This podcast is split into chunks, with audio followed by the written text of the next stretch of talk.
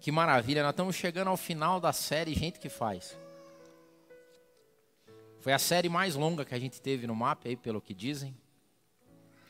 Passeamos por personagens bíblicos. Fomos para o Antigo, para o Novo Testamento. Tinha muito mais. A gente podia ficar bebendo da fonte mais e mais e mais. Mas hoje, nesse último, na última ministração da série, para que a gente não entenda errado de que gente que faz, como a gente vê hoje por aí, seja uma ode ao homem, ao ser humano. Porque hoje o que mais tem é gente high performance, os hypos, gente que faz porque pode, porque consegue, porque tem habilidade. Hoje eu queria falar com vocês sobre quem faz a gente fazer. Por que, que a gente faz? Por que, que as pessoas fazem? E hoje seria mais um choque de humildade, para que a gente baixe a bola, sempre. É bom que Deus sempre nos faça baixar a bola. Baixa a tua bolinha. Fica pianinho, porque sou eu que me movo em você. Porque eu sou tudo em todos. Isso é o que diz a palavra. Eu queria que você abrisse tua Bíblia em Colossenses, no capítulo 3 e versículo 11. Paulo escrevendo aos Colossenses, no capítulo 3 e versículo 11.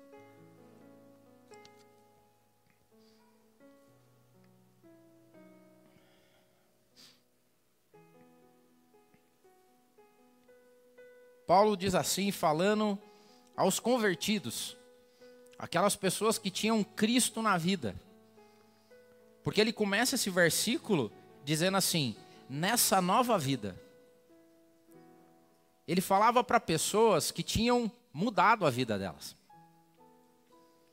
E ele dizia o seguinte: nessa nova vida que vocês estão vivendo, não tem mais diferença entre grego e judeu, entre circunciso e incircunciso, entre bárbaro e cita, ou entre escravo e livre. E ele fecha com, uma frase maravilhosa dizendo: Mas Cristo é tudo e está em todos. É um desafio pregar tudo em todos, cara. Porque ao mesmo tempo que é super simples, podia falar assim, ó, Cristo é tudo e está em todos. Amém, fechou. é bem simples. Mas como aqui no MAP as coisas são simples, mas não são fáceis, a gente vai tentar explorar um pouco mais o que, que significa Cristo é tudo e está em todos. Essa palavra, antes de mais nada, ela nos dá aquilo que eu falei no início, nos dá um choque de realidade e de humildade.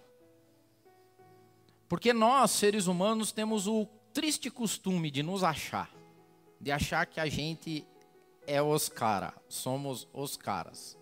Que a gente faz, que a gente acontece. E a gente ficou aqui durante vários domingos falando sobre pessoas que fazem, pessoas que entregam, pessoas que movimentaram reinos, pessoas que entregaram riquezas, como foi o caso de, José de Arimateia, mulheres que alçaram a posições de destaque, que foram realmente empoderadas para fazer coisas. A gente falou sobre humildade, sobre pessoas que através da humildade fizeram coisas grandiosas. Nós falamos sobre pessoas que tentaram até fugir de fazer as coisas, mas não conseguiram fugir porque Deus queria que elas fizessem alguma coisa. Nós falamos de gente que faz, que fez, que aconteceu, que revolucionou. Pessoas que mudaram a história, pessoas que até hoje nós contamos a história deles. Mas se Cristo é tudo, está em todos, essa semana eu fiz um trabalho de imaginação. Falei assim: imagine que Jesus estivesse aqui e eu falasse, Senhor, o senhor quer que a gente conte a história de quem? Estou parafraseando, né? Mas eu estava lá nos meus devaneios, eu assim como o André também vou, dirijo pensando, às vezes estou trabalhando, estou falando, puxa, domingão, vou pregar. E aí, Jesus, que, que vai rolar? E eu fiz essa pergunta para mim e fiz para o Espírito Santo. Falei assim: ah, vamos fechar a série, Senhor. Se o senhor fosse escolher alguém para contar uma história, Jesus, quem que o senhor contaria? O senhor falava assim, ó, conta a história dessa pessoa, que eu acho que é bacana. e eu estava em casa, estudando e lendo a Bíblia, e como se num passe de mágica, que eu sei que não é mágica, mas por causa de um outro, de um outro texto que eu estava lendo, o Espírito Santo falou assim: conta essa história aí, porque eu já tinha dito que era para contar essa história. E essa história está em Mateus, no capítulo 26. Mateus 26, no versículo 6. Olá. Jesus testemunhou e disse que uma história ia ser contada de uma mulher que fez. Foi isso que ele disse. Estando Jesus em Betânia, na casa de Simão, o leproso, aproximou-se dele uma mulher com um frasco de alabastro, alabastro, contendo um perfume muito caro. Ela o derramou sobre a cabeça de Jesus quando ele se encontrava reclinado à mesa. Os discípulos, ao verem isso, ficaram indignados e perguntaram: por que tamanho desperdício? Esse perfume poderia ser vendido por alto preço e o dinheiro dado aos pobres. Percebendo isso, Jesus lhes disse: Por que vocês estão perturbando essa mulher? Ela praticou uma boa ação para comigo. Porque os pobres vocês sempre terão com vocês, mas a mim vocês nem sempre terão. Quando derramou este perfume sobre o meu corpo, ela o fez a fim de me preparar para o sepultamento. E olha o que, que Jesus fala. Eu lhes asseguro que onde quer que este evangelho for anunciado em todo o mundo, também o que ela fez será contado em sua memória. Jesus disse que ia ter uma história de uma mulher que fez, que o que ela fez deve ser contado. E curiosamente nesse texto Jesus fala assim: e esse, essa história vai ser contada não para minha glória, não para minha memória. Porque Jesus pediu que a gente lembrasse dele, fizesse as coisas em memória dele. Nesse caso em específico, Jesus falou assim: essa história vai ser contada, mas em memória dela. Para que as futuras gerações lembrem do que ela fez. Essa história tem tem elementos que fazem a gente chegar no final dessa série e refletir muito, muito, sobre o que, que significa fazer as coisas nessa vida. Porque a gente falou de gente que fez muita coisa. E eu garanto que você, de segunda até sexta-feira, até sábado, você faz muita coisa. Nós fazemos muita coisa. A gente olha para trás e agora as memórias do Facebook lembram a gente das coisas que a gente fez. Porque você tem memórias. Só que esse texto fala sobre algumas coisas. Primeiro, fala sobre uma nova vida, que foi o que a gente leu Paulo escrevendo aos Colossenses. Tem algumas pessoas que vivem uma vida diferente das outras pessoas. Paulo disse isso claramente para aquela galera. Nessa nova vida que uma nova vida. Primeiro, não há diferença entre vocês. Não há judeu, não há grego, não há escravo, não há livre, não há bárbaro, não há cita. Nessa nova vida de vocês, nesse novo mundo que vocês entraram, nesse novo universo de Cristo, primeiro, vocês são todos iguais. Nós somos todos iguais. Isso quer dizer, como bem disse o André aqui, Deus não contabiliza o tamanho dos feitos. Porque o que se espera de um judeu, o que se esperava de um judeu, é que ele fizesse para Deus o que estava dentro da alçada dele. O que se esperava de um escravo era que o escravo fizesse para Deus o que estava dentro da vida do escravo. O que se esperava que o grego fizesse era o que estava na vida do grego. Hoje, infelizmente, nós tentamos uniformizar o cristianismo. A torcida organizada de Jesus me dá um calafrio, cara. Eu tenho problemas com a torcida organizada de Jesus. Primeiro, pela uniformização. Porque Jesus Cristo não é moldado pelo padrão humano. Cristo é tudo e está em todos. Nós temos que entender cada vez mais que não se trata da nossa igreja, não se trata do nosso credo, não se, ta, não se trata do nosso tempo, do nosso espaço, da nossa cidade. Que Cristo é muito maior que tudo isso. Que Jesus está além das convicções, Ele está além das convenções.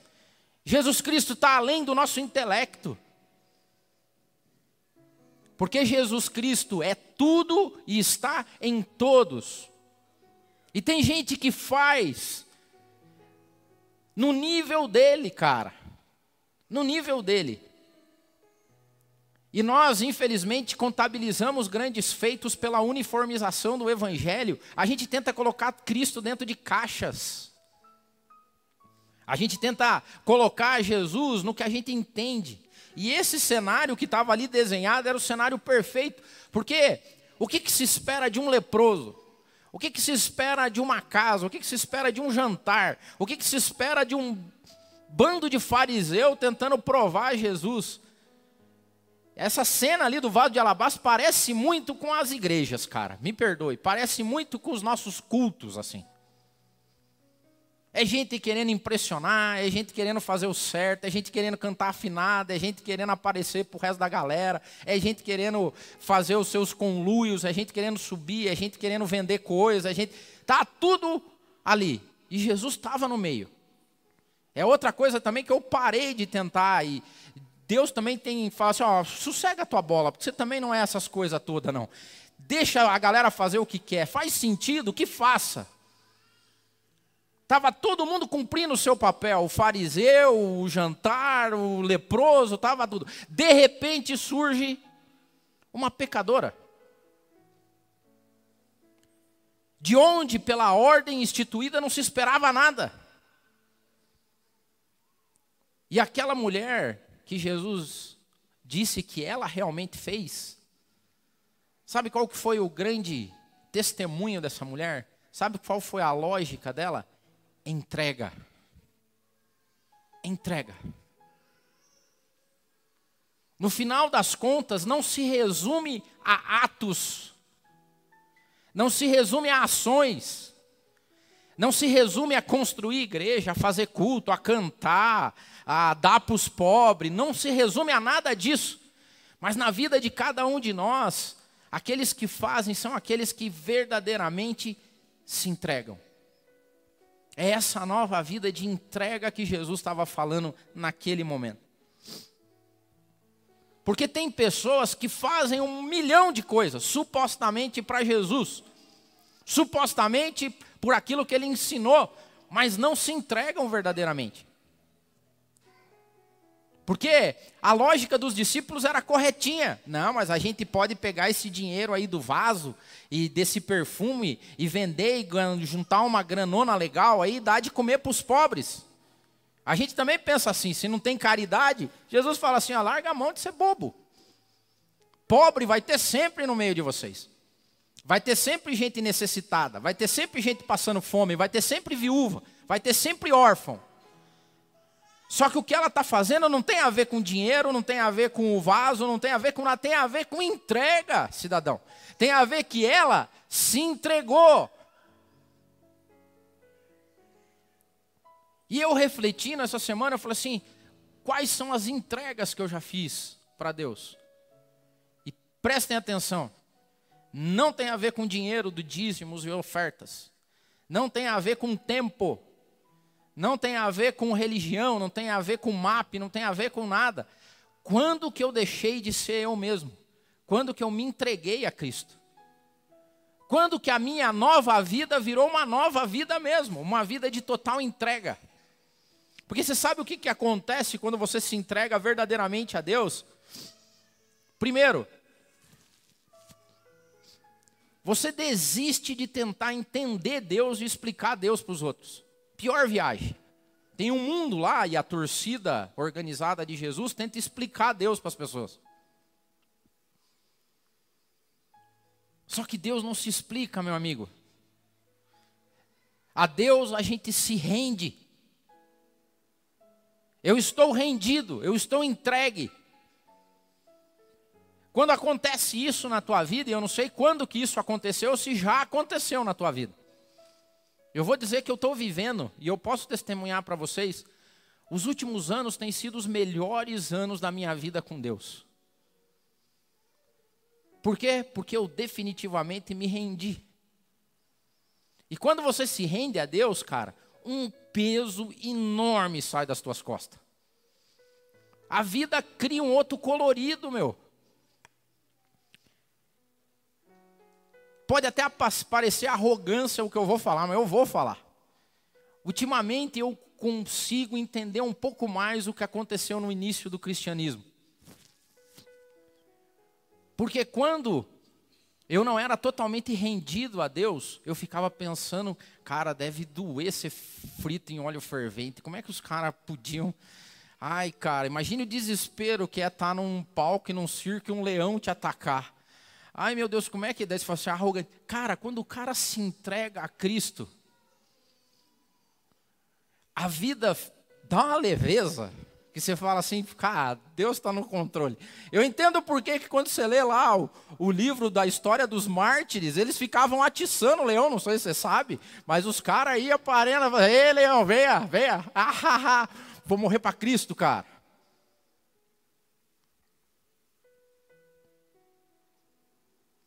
Por que, que os caras apanham e voltam para casa glorificando a Deus? Porque eles tiveram a honra de levar uma surra por amor a Cristo.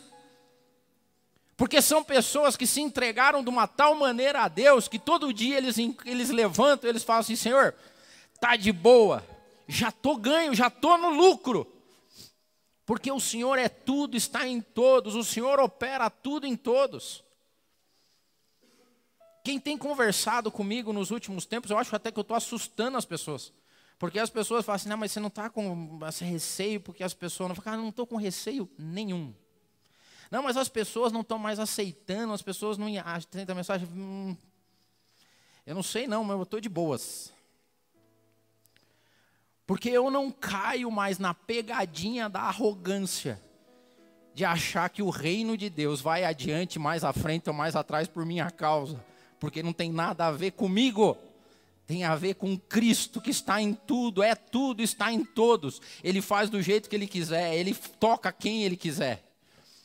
Ele não precisa usar grandes pregadores, porque ele usa pessoas. Ele pode usar o grande pregador, ele pode usar mega igrejas, amém, que use mega igrejas.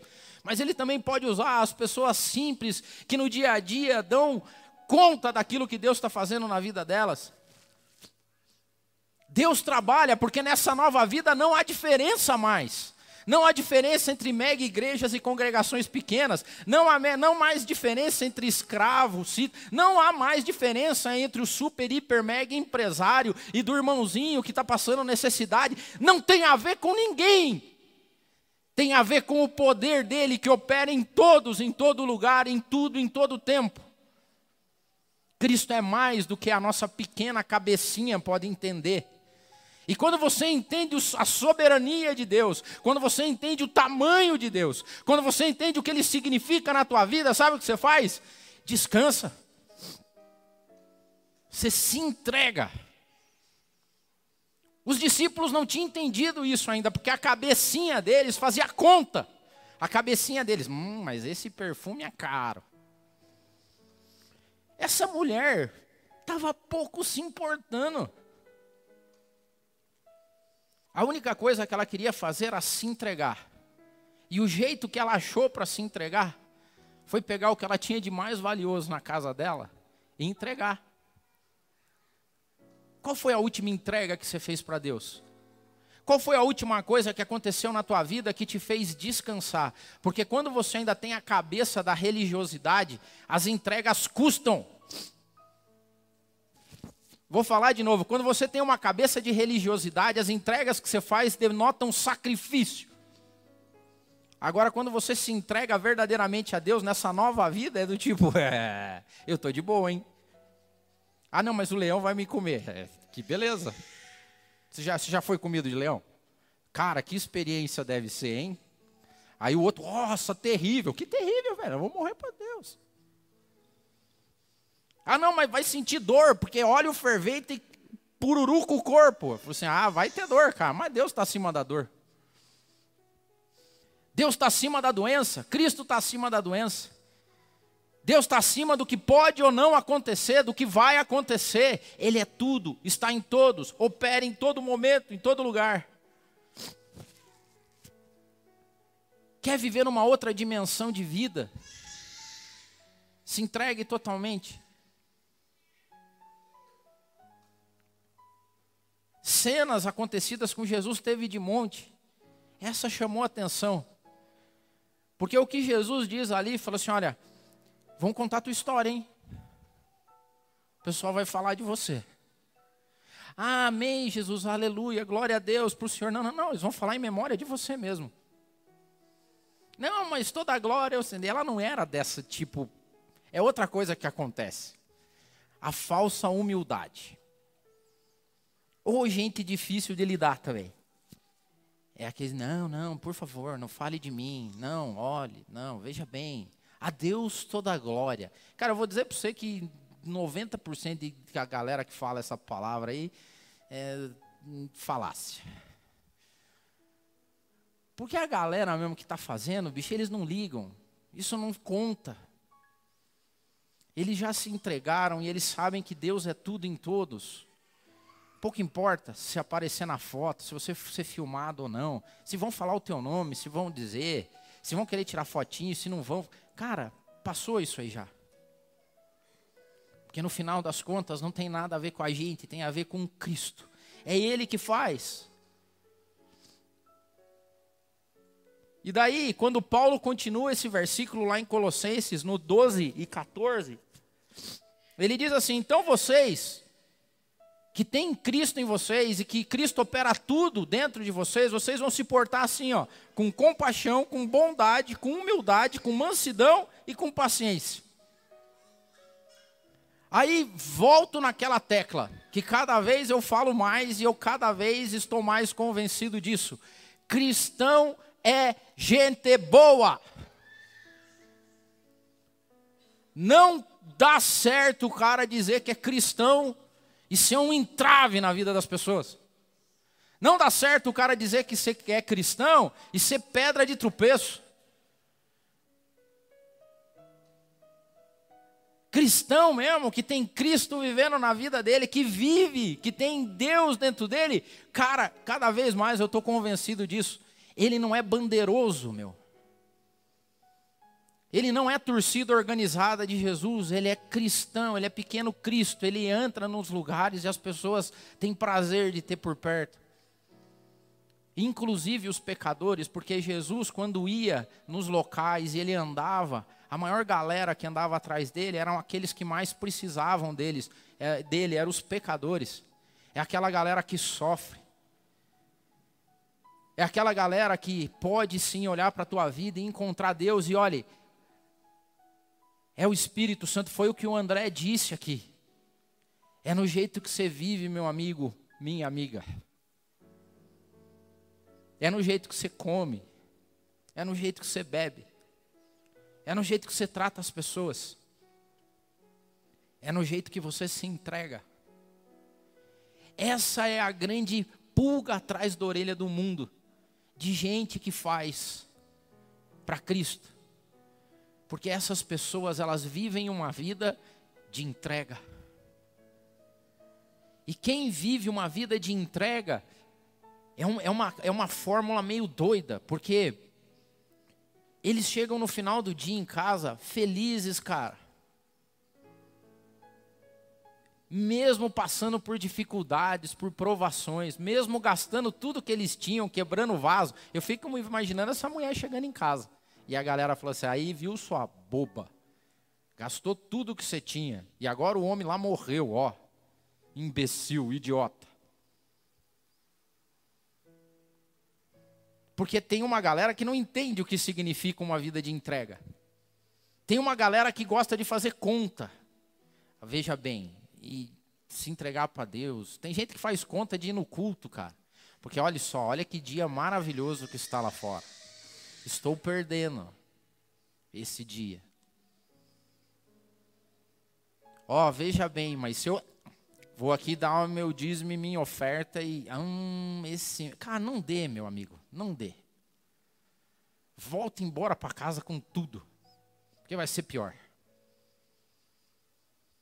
Ah, não, mas eu acho que eu vou fazer assim, eu vou fazer. Não faça, cidadão. Agora tem gente na mais profunda entrega. Que para esses Deus presta atenção.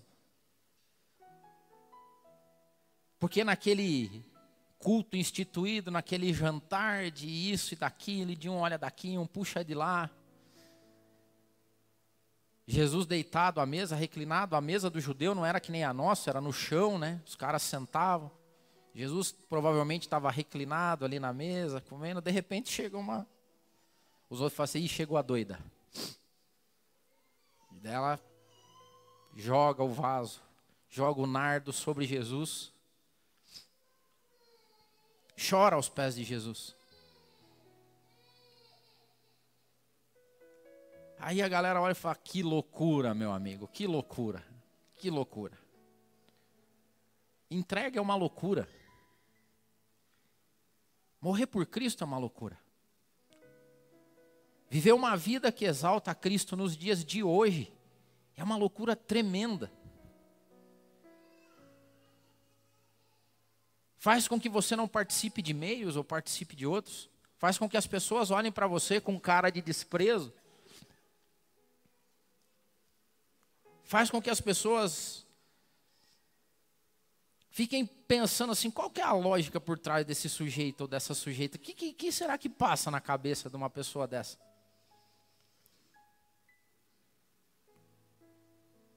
Agora, tudo ali estava envolvido numa única fonte: Jesus.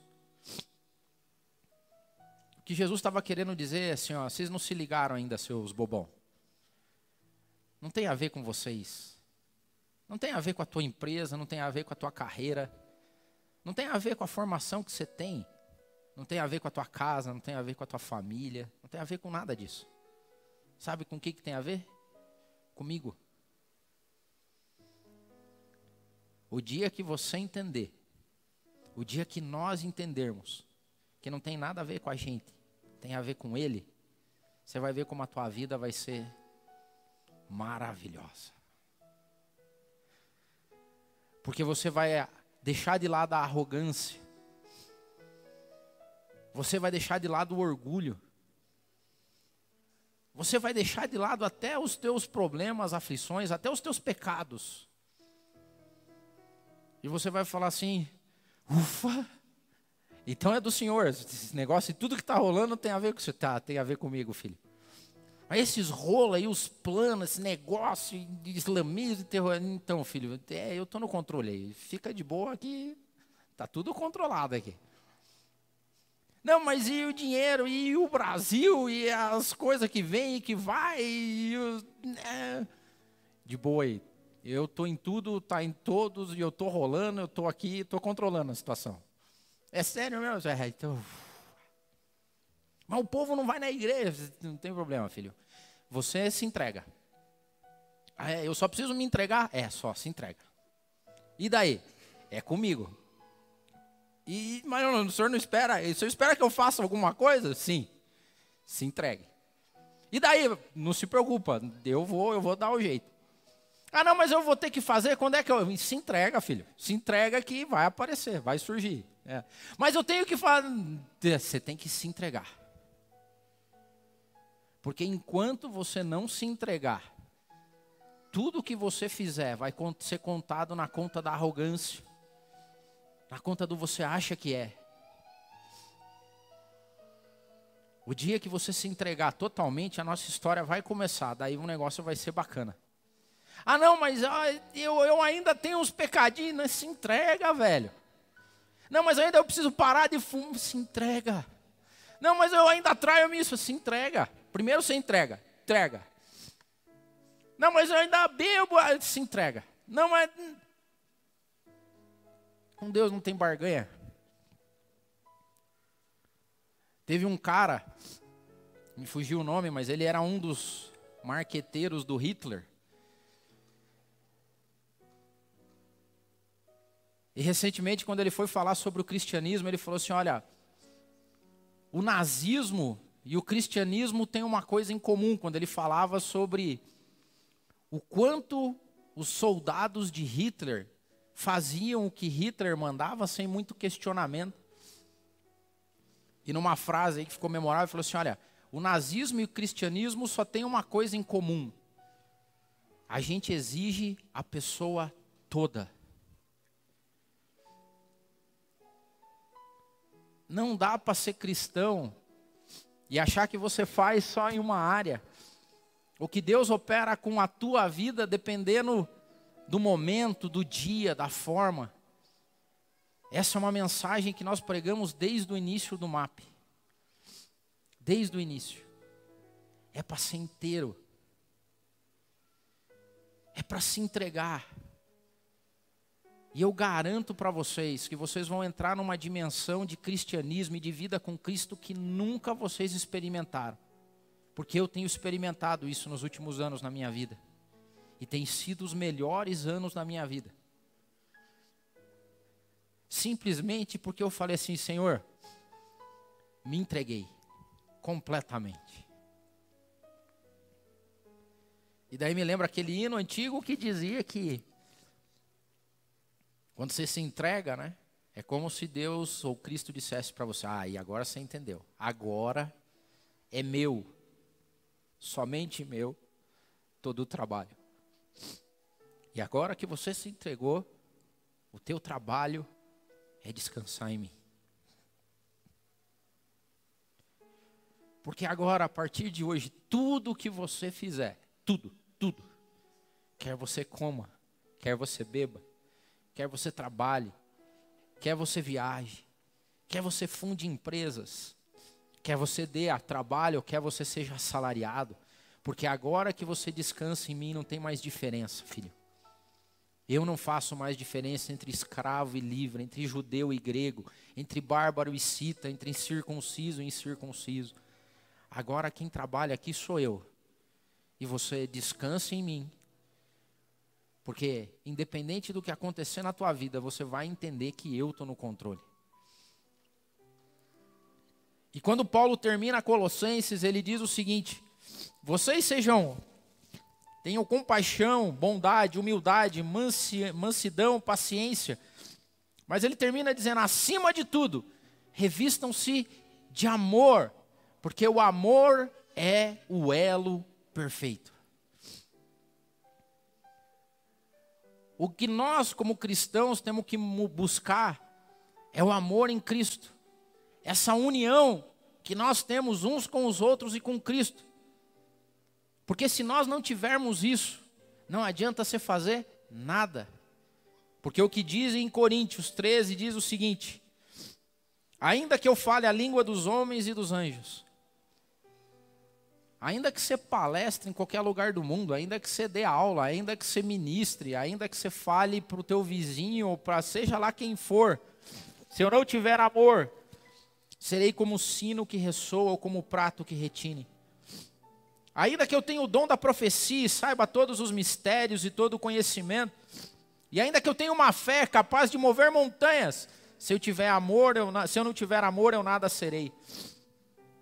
E agora ele faz menção ao que os discípulos tinham dito lá, ainda para vender esse perfume e dar para os pobres. Aí ele fala assim, ó, ainda que você dê tudo o que você tenha aos pobres, e ainda que você seja comido de leão, frito em óleo fervente, se você não tiver amor, não vai valer nada isso. E o perfeito amor só é realizado em nós quando nós definitivamente nos entregamos a esse amor. É o dia que a gente acorda e a gente fala assim, pai, estou de boa. Por quê? Porque o teu amor é maior do que tudo isso. Estou descansado, pai, estou resolvido. Eu vou levantar mais uma vez. Vou ir trabalhar, vou fazer o que for. Mas eu sei que o Senhor é tudo, está em todos. Me livra da arrogância de achar que as coisas acontecem porque eu faço. Porque nunca teve a ver comigo, sempre teve a ver com o Senhor. Então eu vou levantar. E vou ser o melhor cristão que eu posso ser. E vou chegar em casa tranquilo, sabendo que o trabalho é do Senhor. Porque o Senhor é tudo em todos. Sempre foi, sempre vai ser. E que essa seja a realidade da nossa vida, sempre. Não tem a ver com o MAP, não tem a ver comigo, não tem a ver com Moisés, com Noemi, com Ruth, com Abraão, com a serva de Naamã, não tem a ver com Caleb, não tem a ver com nenhum dos personagens que a gente falou aqui. Tem a ver com aquele que morreu na cruz do Calvário, que já existia antes da fundação do mundo. E é nele que nós somos, é nele que nós nos firmamos, é nele que nós vivemos, e é nele que nós vamos viver por toda a eternidade. Amém. Aleluia. És o noivo que estou a esperar. Com a minha luz vou te aguardar. É semeado que está semear, que teu fruto vem em mim brotar. Tu és tudo para mim, tu és tudo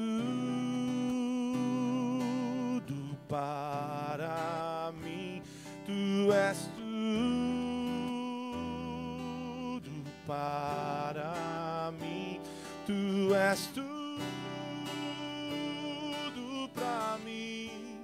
Jesus Cristo, tu és noivo semeador, o meu pai, meu pastor, pérola de grande fecho, de grande valor.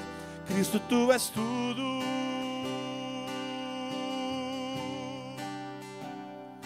Cristo, tu és tudo. Jesus Cristo, tu és noivo, semeador, o meu pai, meu pastor, pérola de grande preço, de grande valor. Cristo, tu és tudo.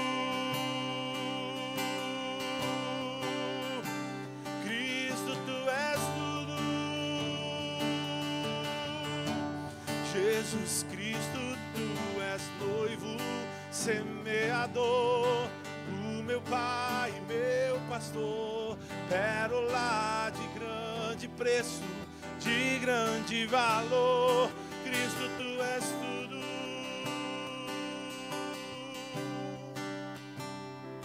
Cristo, tu és tudo.